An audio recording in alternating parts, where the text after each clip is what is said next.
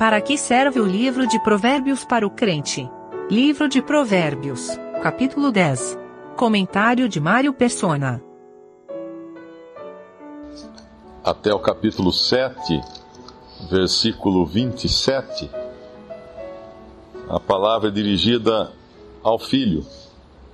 Filho meu, filho meu, filho meu, é sempre uma, uma direção próxima.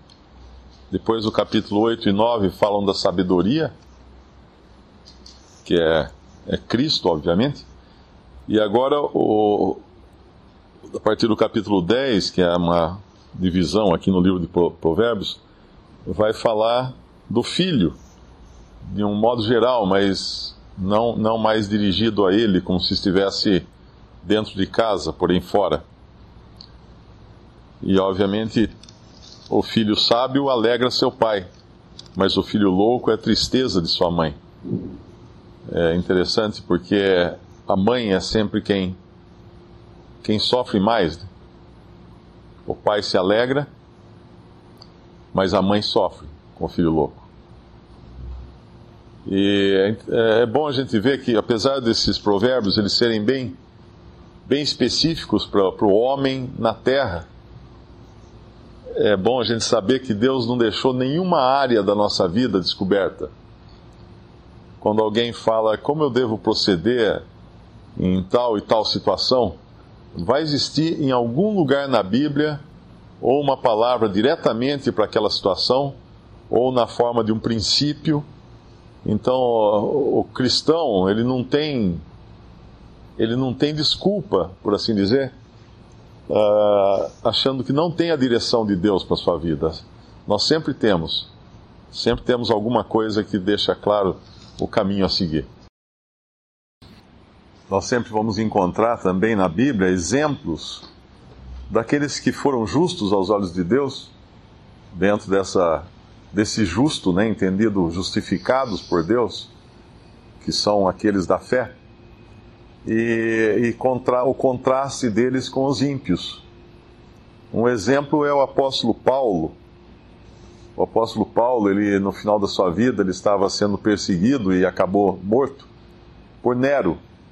Então nós temos um justo, um homem temente a Deus, um homem usado por Deus, e temos um louco, um ímpio, louco, uh, buscando só fazer a sua própria vontade. E aí nós pegamos passagens como o versículo 7 de Provérbios 10: A memória do justo é abençoada, mas o nome dos ímpios apodrecerá. Quem se lembra de Nero? Ou o que? O que faz lembrar Nero? Toda a sua impiedade, toda a sua injustiça, toda a sua loucura. Porém, o, o que nós lembramos do apóstolo Paulo? Nós estamos lendo ele, ele foi usado por Deus, né? Para escrever a maior parte do Novo Testamento até hoje, dois mil anos depois, nós lemos aquilo que o Espírito Santo inspirou Paulo a escrever. E alguém aqui já leu alguma coisa de Nero? E Nero era o imperador. Dentro do, do ponto de vista humano na sociedade, Uh, Nero era para ter ficado Nero, era ter para permanecido a memória de Nero e não a memória de Paulo.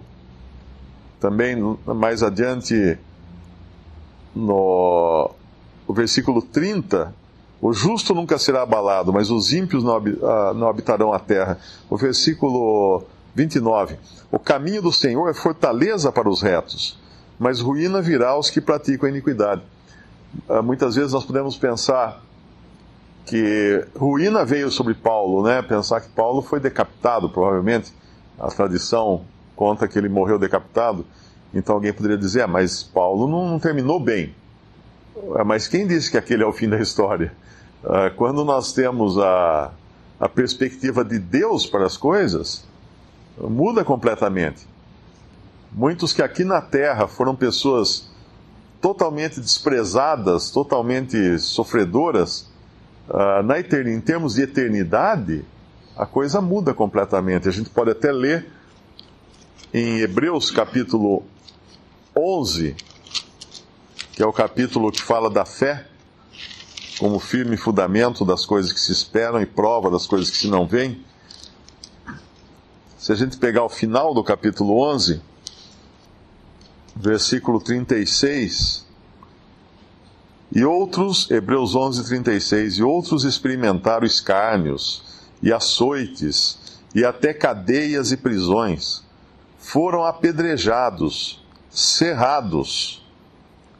Cerrados significa que eles eram pendurados de, de cabeça para baixo, de pernas abertas e com aquelas, aquelas grandes serras de cortar árvore.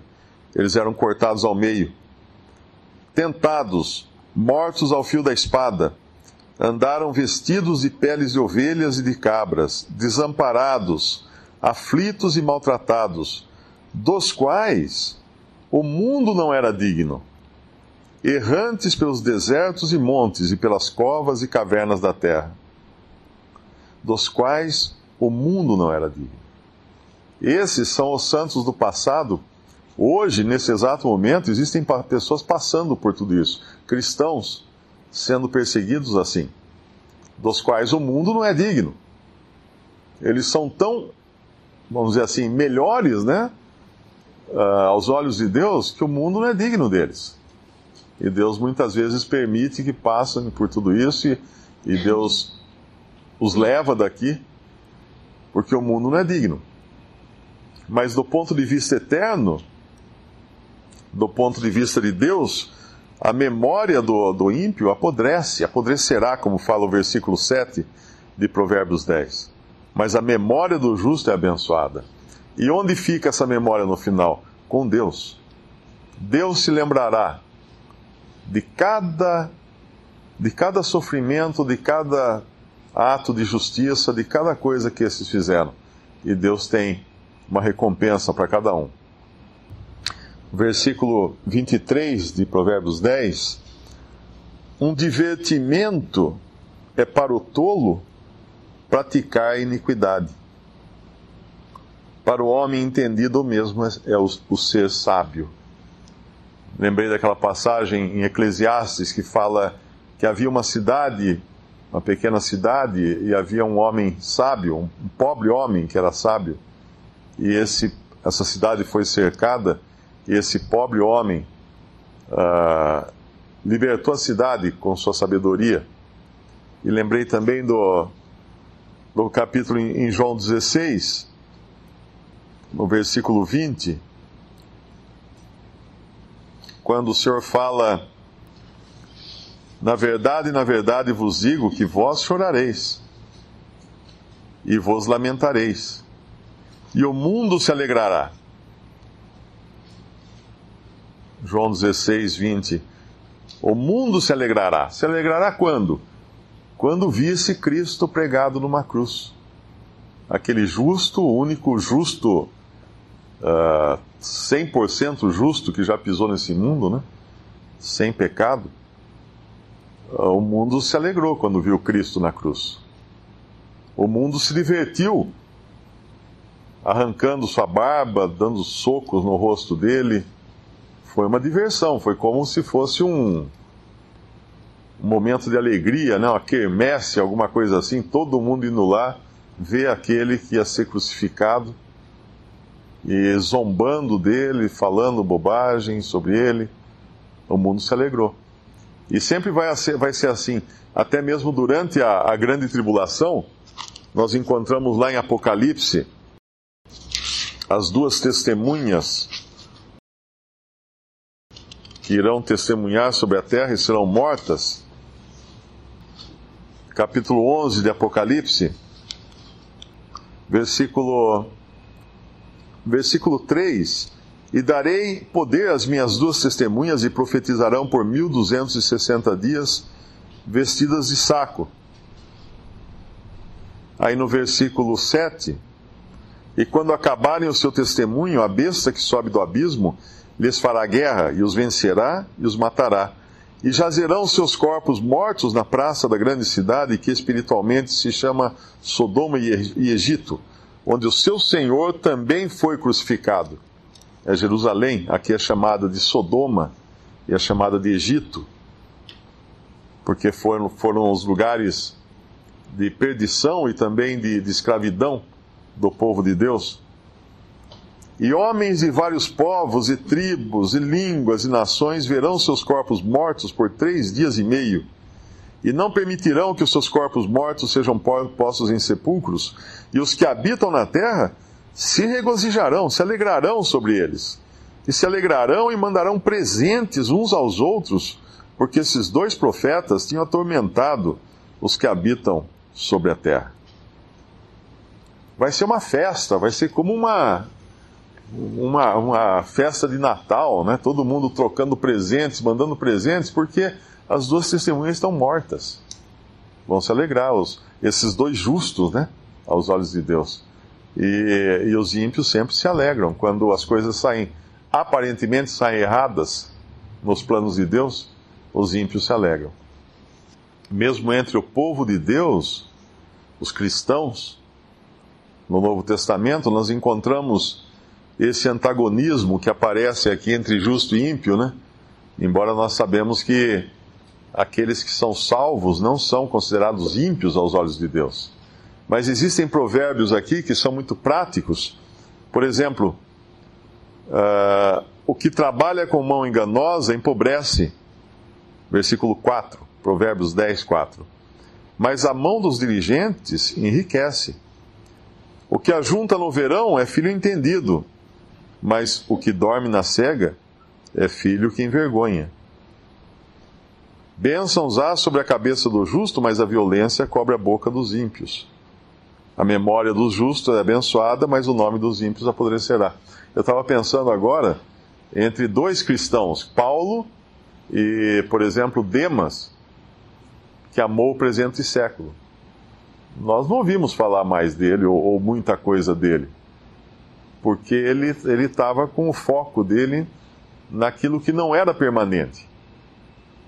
A palavra nos evangelhos, o Senhor fala para juntar tesouros no céu, onde a, onde a traça não rói, onde a ferrugem não, não, não corrói, e não na terra. E ali nós temos Demas amando mais o, o presente século e Paulo. Paulo fazendo o quê? Paulo, entendendo aquilo que o Senhor falou, que a seara uh, já estava madura para a colheita. E ao versículo 5: O que ajunta no verão é filho entendido, mas o que dorme na cega, na cega, é filho que envergonha. O que era isso senão alguns que nós encontramos no, no Novo Testamento, alguns dos primeiros cristãos, ativos e atuantes uh, no testemunho aqui na terra, sabendo que era hora da, hora da colheita, que não, não havia tempo para parar, e outros simplesmente dormindo, né? achando que aqui já era o descanso. O lugar onde o Senhor não descansou, o lugar onde Deus trabalha até agora.